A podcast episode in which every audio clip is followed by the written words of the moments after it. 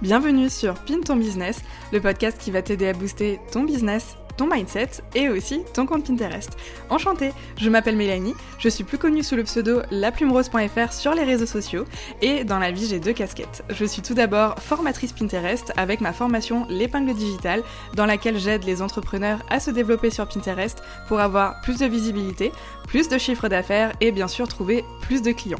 Je suis aussi la fondatrice de l'agence Right and Gold Agency qui est experte de la création de contenu en ligne et qui vient aider les entreprises à créer des contenus percutants pertinent et aussi les aider à se positionner comme experts dans leur domaine face à leurs potentiels clients. Au quotidien, j'aime partager mes meilleurs conseils autour du marketing en ligne, de l'entrepreneuriat, de la création de contenu bien sûr, et aussi autour de ma propre expérience entrepreneuriale, te partager tous mes flops, tous mes tops et tout ce qui se passe dans les coulisses. Alors si tu es prête à écouter mes aventures, je t'en dis pas plus et je te laisse tout de suite avec l'épisode du jour. J'espère qu'il te plaira, je te souhaite une merveilleuse écoute. Hello, j'espère que tu vas bien, j'espère que tu passes une merveilleuse journée.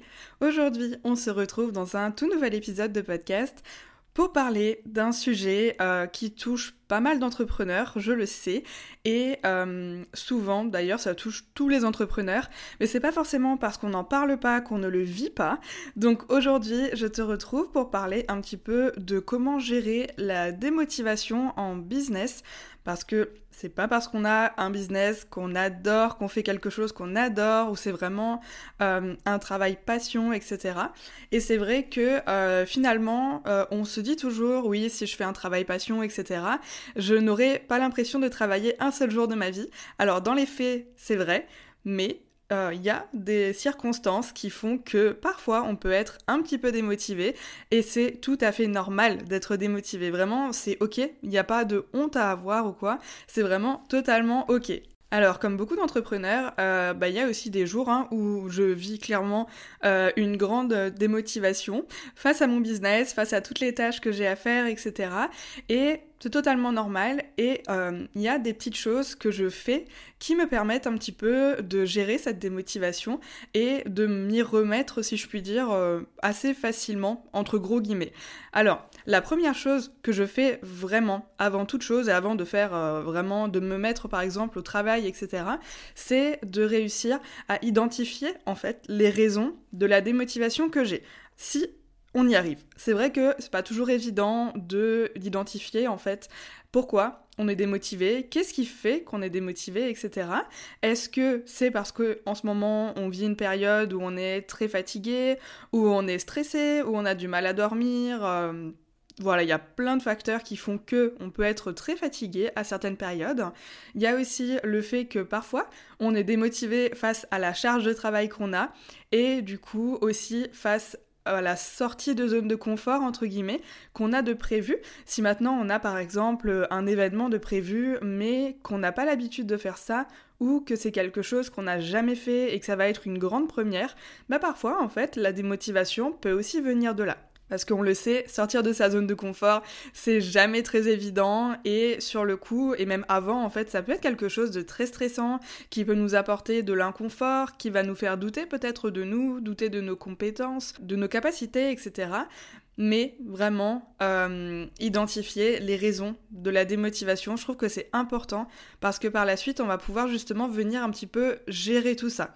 Ensuite, la seconde chose, euh, personnellement, que je fais et qui m'aide ben, beaucoup de ce côté-là, c'est de prendre du temps pour moi et de me reposer. Alors je sais que quand on est débordé, qu'on a un million de choses à faire, qu'on a une to-do list à rallonge, un agenda qui déborde, etc. C'est pas évident de réussir un petit peu à déconnecter. Et même de toute façon, de façon générale, hein, déconnecter c'est euh, vraiment pas facile, je trouve. Surtout quand on a un cerveau qui, euh, voilà, réfléchit tout le temps, qui a tout le temps mille idées à la minute, etc.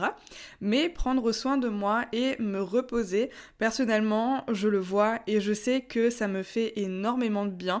Côté euh, énergie, par exemple, j'en parlais d'ailleurs dans le podcast de la semaine dernière, mais c'est vrai que je fais extrêmement attention à mon énergie, à mes périodes de productivité, que ce soit dans la journée ou dans la semaine. Je sais que dans la semaine, j'ai aussi des journées où je suis ben, moins productive en fait, et euh, c'est totalement normal. On peut pas être productive du lundi au vendredi de 8h du matin à 18h du soir de la même façon et ouais, de la même manière en fait finalement.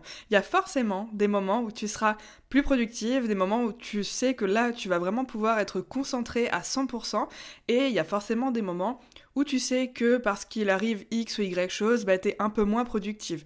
Et ça c'est aussi hyper important de savoir se connaître, ça permet notamment, justement, ça me fait la transition avec le point suivant, mais ça permet justement de réussir à bien s'organiser pour ne pas se laisser déborder aussi par tout ce qu'on a à faire. Alors je sais, c'est beaucoup plus facile à dire qu'à faire.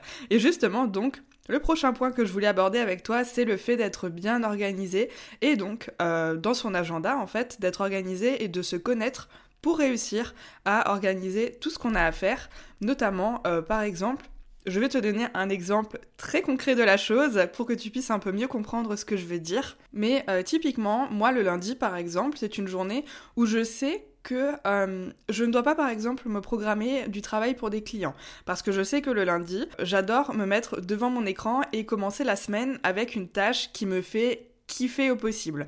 Et moi, ce qui me fait kiffer, c'est vraiment le côté création de contenu, rédaction de contenu, création de posts Instagram, euh, rédaction de newsletters, d'articles de blog, etc. Donc, moi, le lundi, c'est ma journée création de contenu. Là, typiquement, j'enregistre cet épisode de podcast, on est lundi, et c'est vraiment une journée que j'adore parce qu'elle me permet de commencer la semaine en faisant des tâches que j'adore faire mais pour autant qui me demande pas forcément une concentration euh, optimale, etc.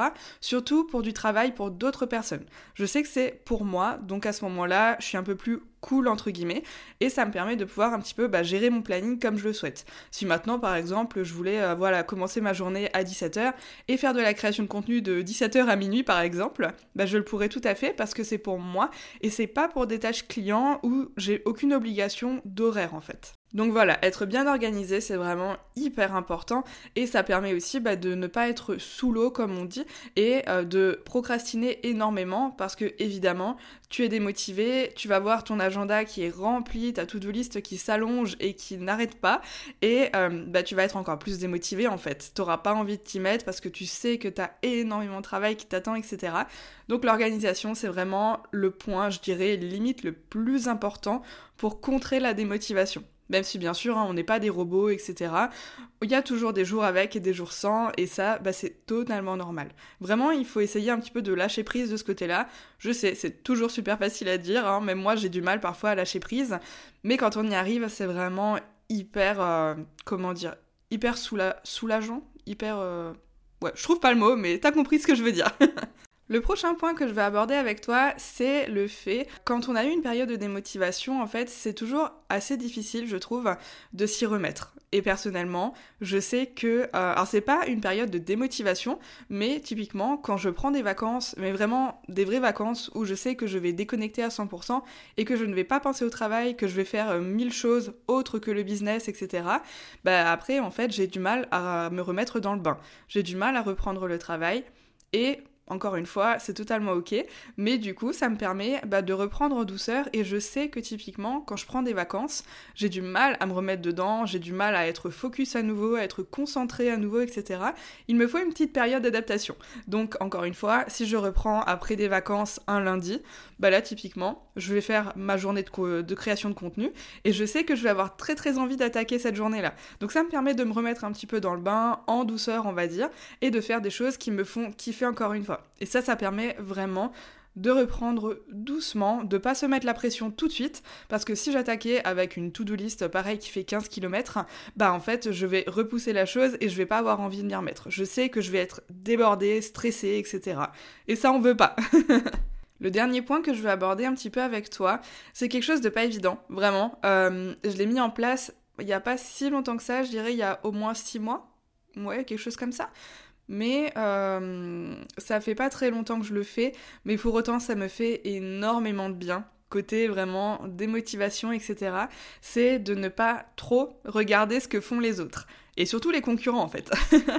Parce que euh, on le sait, la comparaison c'est vraiment pas bon. Dans le mauvais sens du terme, hein, vraiment la, la mauvaise comparaison, c'est vraiment pas bon Parce que si tu consommes du contenu, par exemple, euh, qu'avec euh, des contenus de tes concurrents qui font la même chose que toi ou à peu près la même chose, bah, au bout d'un moment, tu auras peut-être l'impression qu'ils font mieux que toi, que leur business se développe mieux que le tien, euh, qu'ils font du meilleur contenu que toi, que leur formation est mieux que la tienne.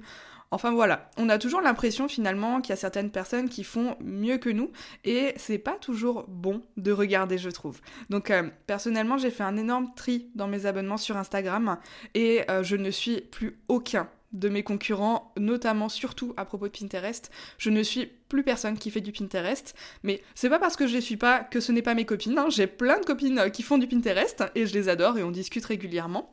Et il n'y a pas de souci de ce côté-là, mais pour mon propre bien-être, je ne suis tout simplement plus abonnée à leur contenu parce que je me rends compte que quand je vois leur contenu, je me dis toujours ah mais pourquoi j'y ai pas pensé, c'est une trop bonne idée, ah moi aussi j'aurais dû faire comme ça, euh, que leur contenu est mieux que le mien, euh, qu'est-ce que je pourrais dire d'autre? Que leur formation a l'air plus qualitative que la mienne, qu'ils ont l'air de mieux accompagner leurs clients, etc. En fait, finalement, oui, il y a toujours mieux que toi, mais il y a aussi toujours moins bien que toi. Et finalement, en fait, euh, pourquoi prendre le bâton pour se faire battre, clairement? Euh, Du coup, voilà, vraiment, ne pas suivre tes concurrents, je trouve que c'est vraiment quelque chose qui a changé la donne. En tout cas, chez moi, ça a vraiment beaucoup changé. Et je me compare beaucoup moins. Et surtout, finalement, en fait, je me euh, laisse la liberté de faire le contenu que j'ai envie de faire et de pas me laisser influencer par ce que font les autres. Je parle beaucoup de mes concurrents à propos de Pinterest, mais c'est vrai que maintenant, euh, il y a aussi parfois des entrepreneurs qui font des contenus un petit peu du style euh, culpabilisant, je dirais ouais culpabilisant ou alors tu vas te dire ah ouais mais c'est vrai elle a raison mais moi je pense peut-être pas comme ça mais peut-être que finalement je devrais penser comme ça etc et au final ça te fait remettre en question certaines choses parfois c'est bien de se remettre en question mais parfois, il n'y a pas besoin en fait. Parfois, tu penses certaines choses et c'est ok de pas penser la même chose que les autres entrepreneurs, tu vois. On a chacun nos pensées, notre propre façon de fonctionner, etc. Et c'est totalement normal. Donc vraiment, suivre les personnes qui te font du bien sur les réseaux sociaux, c'est très important. Et se détacher un petit peu des contenus qui vont venir bah, t'apporter de la négativité, de la culpabilité, de la comparaison négative. C'est vraiment très très important selon moi. Voilà, on arrive un petit peu à la fin de cet épisode de podcast. Je t'ai partagé un petit peu mes astuces pour gérer la démotivation en business. Alors bien sûr, il n'y a rien de miraculeux, hein, et c'est pas parce que je fais tout ça que je, il n'y a pas des moments où je ne suis pas démotivée dans mon business. Ça m'arrive et ça arrivera sûrement encore euh, très certainement. Mais voilà, en appliquant ces petits conseils, c'est vrai que ça me permet de faire du bien et à mon business et à moi aussi d'ailleurs, et ça me permet bah, de pouvoir développer mon business sereinement et à mon rythme et comme je l'entends en fait, sans être euh, influencé par ce que font les autres. Et ça c'est hyper important. Voilà, si cet épisode t'a plu, n'hésite pas à venir m'en parler sur Instagram. Mon pseudo c'est laplumerose.fr. Ça me fera vraiment super plaisir d'échanger avec toi de ce côté-là. Et pourquoi pas de découvrir aussi peut-être euh, tes propres petits conseils s'ils ne sont pas euh, dans cet épisode de podcast.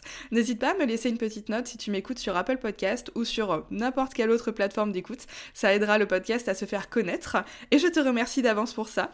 En attendant, je te souhaite une merveilleuse journée ou soirée et du coup je te dis à la semaine prochaine dans un nouvel épisode de podcast. Salut